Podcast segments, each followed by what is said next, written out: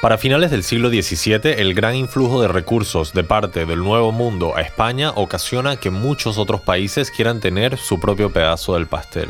Incluso Escocia envió una misión para colonizar el norte del Darién. Los escoceses vinieron a Panamá. Sí, lo intentaron una vez en 1698 y después en el 99 y fracasaron ambas veces. El fracaso fue tan estrepitoso que llevó a la ruina económica de Escocia, a la cual no le quedó otra opción más que unirse al Reino Unido. ¿Te imaginas? Kilts en vez de montunos, gaitas en vez de mejoranas. Pero no, en fin, esto es bien contado.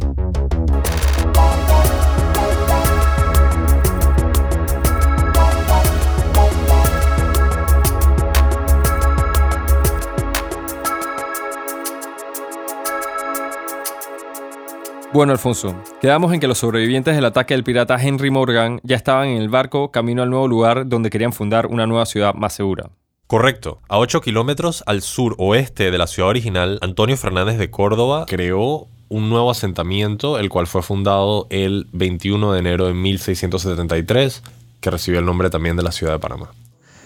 La construcción del casco viejo contribuye a la destrucción de Panamá Viejo porque muchas de las casas de piedra que estaban hechas con piedra tallada se convierten en canteras. Yo me llamo Darío Montañez, soy arquitecto panameño y trabajo en el Biomuseo como coordinador de programas públicos tú mudas tu casa literalmente. O si quieres una iglesia, tú vas a una iglesia y te traes la piedra en lugar de ir a una cantera.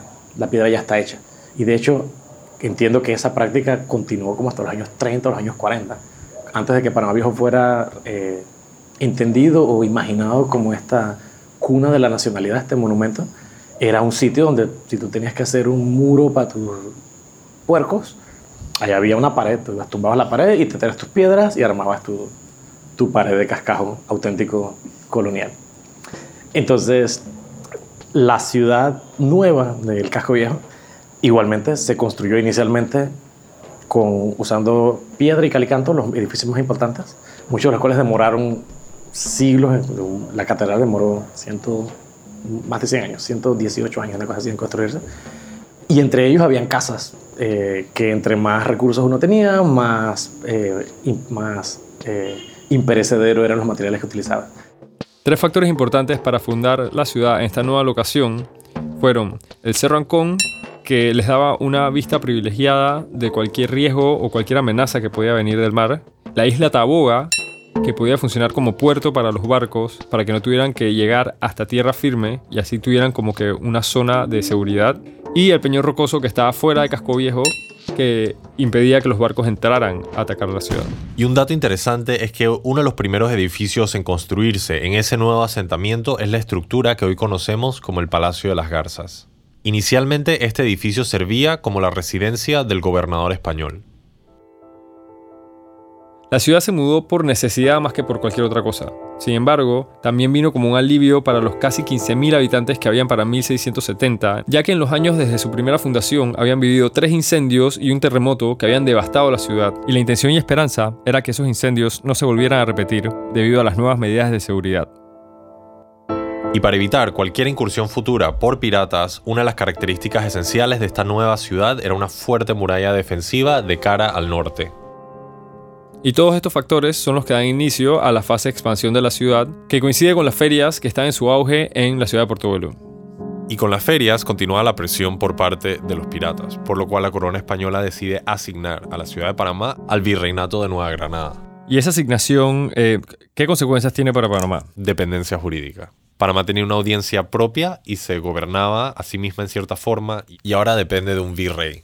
Panamá era una nación, un territorio culturalmente definido mucho antes de que se creara el virreinato de Nueva Granada, donde insertamos muy tarde. Bueno, yo soy Fernando Aparicio, eh, catedrático del Departamento de Historia de la Universidad de Panamá. Y durante ese periodo Panamá nunca estuvo bien insertado con ese virreinato. Entonces, culturalmente éramos distintos. Tiene una historia distinta desde mucho antes y nunca estuvimos bien insertados. Así que históricamente para una cosa. Pero a todo esto no se podía prever lo que estaba pasando en Europa, algo que iba a tener un impacto bastante grande para el istmo en ese momento. Esto es lo que estaba pasando. En 1700 falleció sin hijos Carlos II, último heredero de la familia Habsburgo y tataranieto del rey que había autorizado a Francisco Pizarro de explorar el Perú. En 1730 se firma el Tratado de Utrecht, que da un cierre formal a este conflicto, y en ese tratado España cede ante Inglaterra que mercantes británicos lleguen a las costas españolas en América. Mencionamos al inicio de este episodio que los escoceses habían intentado colonizar el norte del istmo en Darien en dos ocasiones, pero no lo habían logrado. A raíz de esto, tuvieron que unirse a los ingleses en 1910, creando una presencia inglesa mucho más poderosa durante los años de 1720, 30 y 40.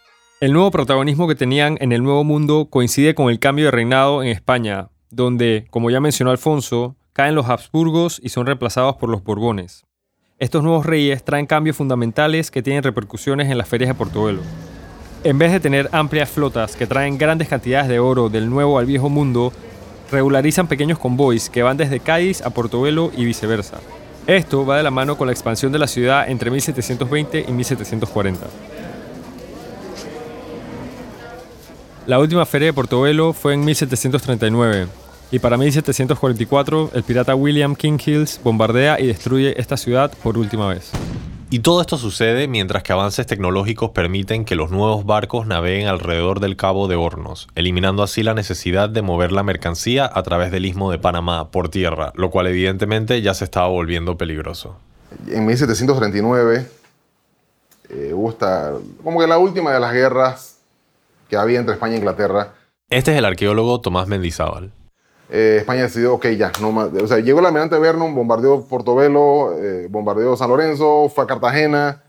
dijeron, bueno, ya se acabó el sistema de flotas, no más. El oro ahora sale por, por el Río de la Plata, por Argentina, y Panamá quedó fuera del, de la ruta comercial, entonces Panamá se arruinó. Eh, o, digamos, los mercaderes de la capital se quedaron sin negocio. Pues. Entonces, el, siglo XVIII fue un, un siglo duro económicamente hablando para Panamá. No, hubo mucho crecimiento económico. Y por si fuera poco, en 1767 expulsan a los jesuitas de Panamá, quienes eran la principal fuente de educación en el istmo, lo cual da pie a que Panamá caiga en una época oscura. Y de hecho, no saldremos de esa época oscura hasta ya entrado el siglo XIX. Mucho sucede durante esa época a nivel internacional. Para ponerlo en perspectiva, en 1776 es el Día de Independencia de Estados Unidos y en 1789 el día de la toma de la Bastilla en Francia. Para inicios del siglo XIX empiezan cambios que van de la mano del movimiento liberal que se vive en el mundo. Bueno, aquí va a pasar algo que va a cambiar el mundo, el mundo de las Américas en general, que va a ser la revolución haitiana. Esta es Marik Salazú. Se considera la revolución haitiana, que es una consecuencia de la revolución francesa en el Caribe, las reglas del juego cambian para siempre. ¿Por qué? porque por primera vez eh, se, da un lugar donde los esclavos se rebelan y además se da la abolición de la esclavitud completamente en 1797. Pero además se comienza a ver un lugar que eventualmente va a ser una república en la que los ex esclavos son ahora eh, legisladores, senadores, eh, están a cargo del gobierno. Eso va a tener un impacto enorme, ¿no? Va a poner a todas las Américas a pensar y a los dueños de esclavos y a los esclavos a pensar y, qué va a pasar con nosotros. Antes de seguir, queremos comentar que uno de los primeros mapas que tenemos de la ciudad de Panamá data de ese año, y si desean verlo, lo pueden hacer en nuestro sitio web. El mapa muestra unas 50 edificaciones construidas dentro de una muralla defensiva e incluso para ese tiempo todavía se refiere al Océano Pacífico como el Mar del Sur. Y también aparece ese arrabal que se localizaría fuera de la muralla defensiva en lo que hoy conocemos como Calle 10. La, arquitectura o la, manera de construir o de civilizar el continente americano eh, por la corona española se basaban en una no solamente en una imitación de los modelos europeos, sino en una construcción de una versión mejorada o idealista del modelo europeo. Europa, teniendo toda la herencia medieval y anterior al medievo, las ciudades eran ciudades como, construidas una encima de la otra, todas apiñadas. Eh, cuando América se descubre, es durante, o se está construyendo y civilizando, es durante la, no sé, la ilustración o el, el, periodo del barroco, que el barroco tiene que no solamente ver como con construcción de iglesias muy ornamentadas, sino también con un pensamiento de cómo hacer ciudad o cómo deberían ser las ciudades. Entonces esas cosas que no eran posibles en las ciudades europeas que ya existían, porque no podía eh, demolerlo todo para empezar de cero, se empezaron a aplicar en Panamá o en toda América. Entonces hay una, una serie de, de instrucciones de la corona de cómo hacer ciudades, que debe haber una plaza central, que debe ser cuadrada y que debe estar el cabildo y debe estar la iglesia y deben estar las casas más importantes ahí, que hay una cuadrícula de calles y avenidas regulares que se extienden hacia casi hacia el infinito, que es un modelo que, que si, si pensamos en cualquier iglesia, cualquier ciudad europea, el casco antiguo de cualquier ciudad europea, esas cosas, las ciudades no son así, las ciudades son llenas de vericuetos y todas confusas.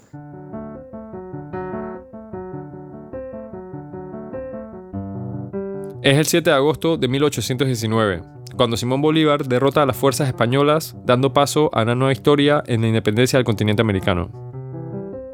Para estos tiempos, la ciudad de Panamá ya se había recuperado un poco de su letargo a finales del siglo XVIII y cuenta con una población superior a las 7.000 personas.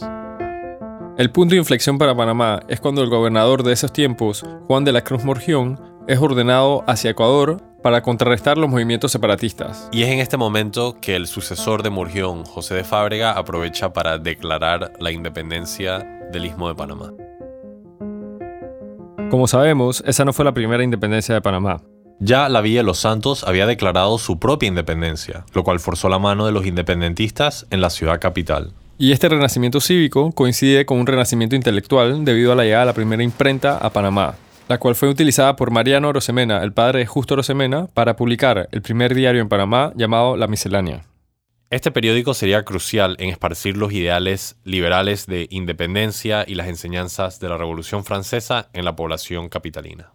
En el caso específico de Colombia y Panamá, porque Panamá en ese momento pues se une a Colombia en el 21, que ya había pasado por todo eso, significa que han cambiado las reglas del juego. Las leyes, las leyes de la colonia terminan.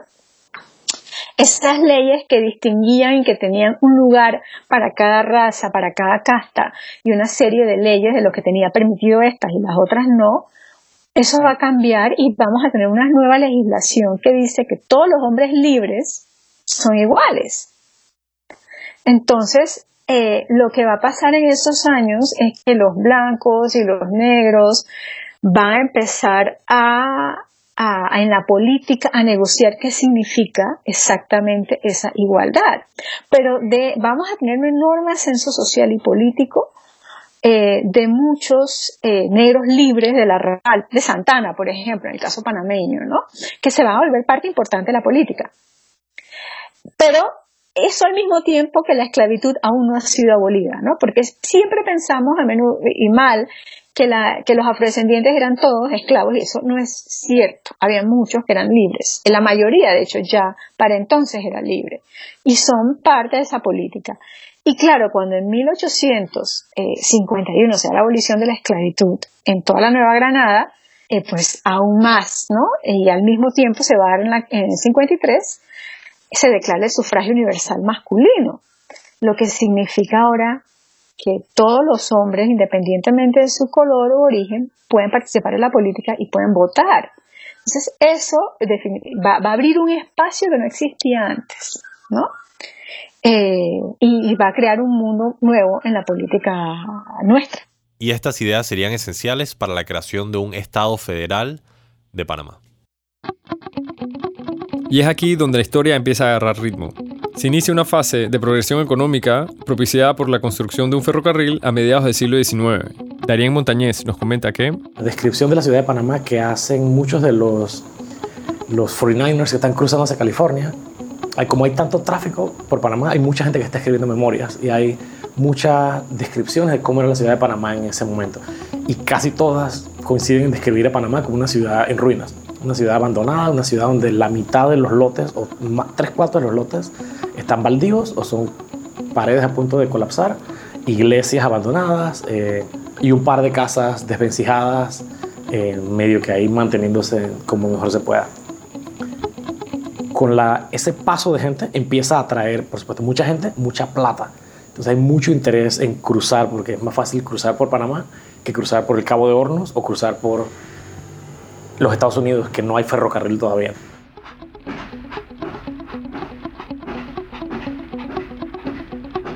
El ferrocarril, terminado en 1855, sería una de las obras de ingeniería más avanzadas de su época y también era el tren que mayor carga podía llevar en sus tiempos.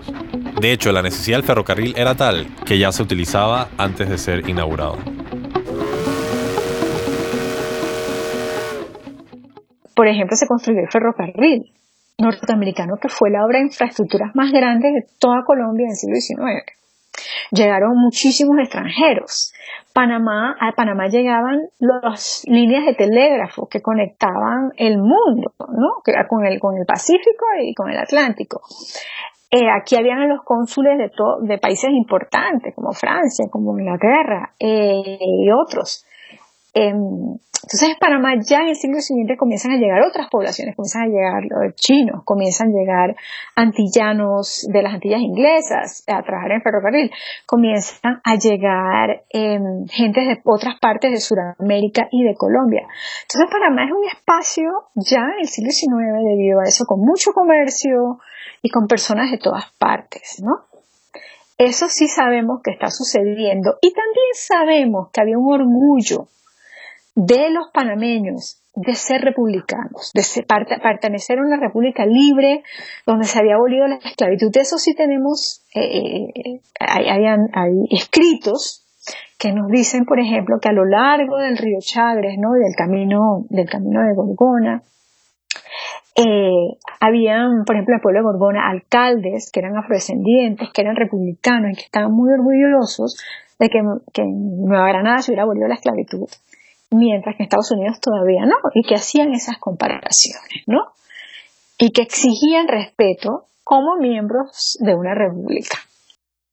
En el periodo en el que el ferrocarril estuvo operativo, se calcula que más de 600.000 personas hicieron la travesía a través del istmo en ambas direcciones. Producto de este enorme movimiento comercial, la población de la ciudad se disparó. De 12.000 habitantes al inicio de la operación del ferrocarril a 25.000 habitantes ya para el cierre del siglo XIX. Todos estos inmigrantes que vinieron a Panamá, ya sea de tránsito o los que se quedaron, formaron parte fundamental del tejido social que hasta hoy en día podemos ver en nuestro país. Y como no debería ser sorpresa, también hubo conflictos. Tan solo un año después de la inauguración del ferrocarril, sucede el famoso evento de la Tajada de Sandía. Por ejemplo, el incidente de la Tajada de Sandía mi nombre es Celestino Andrés Araúz, mi formación es profesor de Filosofía e Historia aquí en la Universidad de Panamá y después doctorado en Historia de América en la Universidad de Valladolid, de España, que fue una reacción, por decirlo así, la, popular contra la prepotencia norteamericana de alguna manera y marcó un hito, pues, porque también conllevó a una intervención norteamericana militar directa con base al Tratado Mayor del artículo 35. Para los que no conocen la historia, en 1856 un estadounidense nombre Jack Oliver le quita un pedazo de sandía a un vendedor panameño de nombre José Manuel Luna. No sabemos precisamente qué sucedió después, pero sí sabemos que la trifulca ocasionó una intervención militar por parte de Estados Unidos en Panamá que duró tres días. Y todo esto por un pedazo de sandía. En fin, algo que sucedió en consecuencia a este evento fue que la influencia estadounidense en Panamá aumentó notablemente. Y aquí entra en predominancia uno de los personajes históricos más importantes que habitaron en la ciudad de Panamá, Justo Arosemena. Justo Arosemena, decir que Justo Arosemena es el panameño más importante, más universal del siglo XIX, es quedarme corto. Este es nuevamente el profesor Aparicio. En toda buena antología de pensadores latinoamericanos del siglo XIX, Justo Rosemena está entre los dos o tres de la República Colombia, porque él es colombiano en ese momento, Panamá es colombiana. O sea, él es uno de los intelectuales más prestigiosos e importantes del periodo, es eh, un hombre eh, más leídos. Él aporta una obra que se llama Estudios Constitucionales, un estudio comparativo de todas las jurisdicciones de América del Sur, y es el primer estudio de historia constitucional comparada en el mundo. Él es eh, diplomático de carrera, ha ayudado a negociar tratados entre Colombia, México, Venezuela, eh, incluso eh, Perú, Argentina, Chile. Está por todos lados haciendo, participando en temas diplomáticos, en, términos, en temas periodísticos. tiene una formación extraordinaria, extraordinaria. Conoce el utilitarismo inglés, el pragmatismo norteamericano, el constitucionalismo norteamericano. Eh, una experiencia muy sencilla. Él está en Chile un periodo. Y cuando llega en Chile está la discusión del divorcio, del divorcio legal. Porque ahí solamente se admitía el divorcio religioso y había un debate. Y él participa en el debate, en su tesis de grabación, señalando por qué debe admitirse el divorcio civil porque al fin y al cabo el contrato civil de matrimonio es un contrato entre personas que se estructura y se desestructura. En cambio, el matrimonio religioso es otra cosa. Entonces debería permitirse el divorcio civil. Entonces participa incluso en ese debate en un país que no es suyo y aporta visiones de la legislación británica. Le motiva tanto el tema que se, escribe, se hace la investigación y escribe un libro acerca de la institución del matrimonio en Inglaterra, que se publica y se discute en Inglaterra. Entonces, Estamos hablando de un hombre de escala eh, universal en su momento. La historiadora Maritza Lazo nos sigue contando. Él es un liberal, un liberal radical, y, y como tal, él creía en, en, muchas cosas, pero una de las más importantes para Panamá es que él era un gran federalista. ¿Qué quiere decir eso?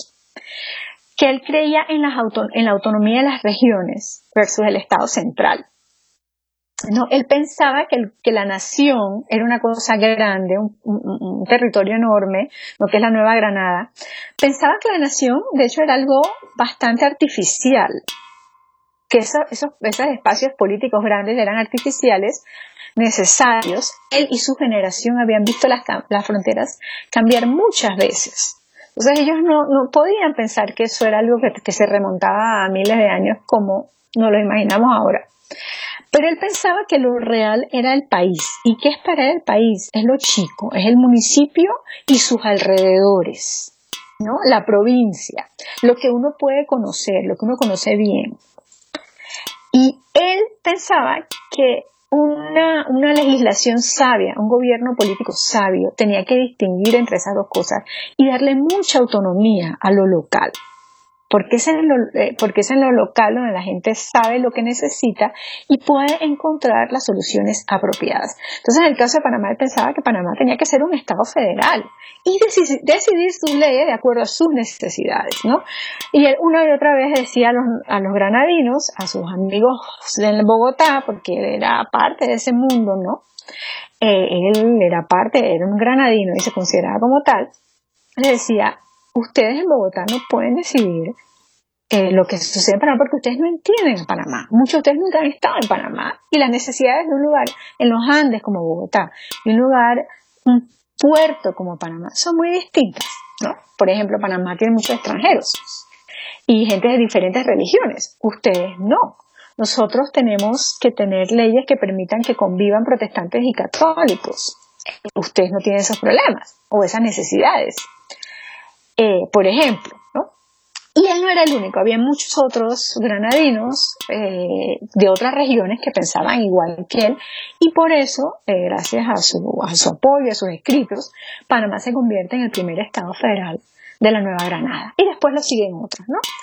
y él y para él ese era el gobierno justo para él el gobierno centralista era un gobierno despótico tiránico la forma que se adoptó el federalismo no era como él quería hubo mucha interferencia política.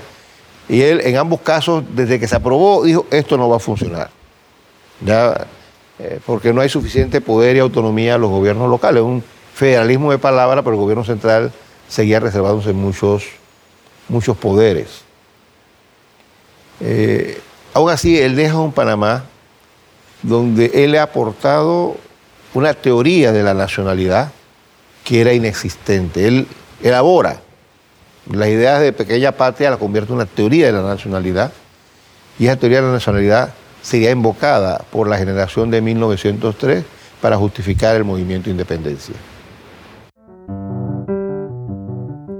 Es indudable la importancia de Justo Arosemena, Pero aquí hemos llegado a un momento donde debemos hablar de otro personaje fundamental, que aunque no era panameño, tuvo mucho que ver con el desarrollo de esta historia, Lucien Bonaparte Weiss. Este ingeniero francés acaba de llegar a la costa panameña desde su madre patria, Francia, con la misión de hacer la primera exploración moderna sobre construir un canal a través de Panamá, y sus observaciones serán el marco dentro del cual se desarrollará todo el siglo XX de Panamá. Le Canal de Panamá. Bien Contado es un proyecto de Luis Guillén y Alfonso Grimaldo, ganador del Fondo Panamá 500 del municipio de Panamá y el Programa de las Naciones Unidas para el Desarrollo. La grabación, edición, diseño de sonido y musicalización estuvo a cargo de Vicente Ríos y Dominic Moreno en Piso 3 Studios. Tema musical por Némula y el diseño gráfico por Jorge Escalona. Agradecimientos especiales a todos los entrevistados que participaron y a nuestros patrocinadores que creyeron en el proyecto. Por último, no olviden visitar nuestro sitio web biencontado.com donde tenemos referencias y material extra a su disposición.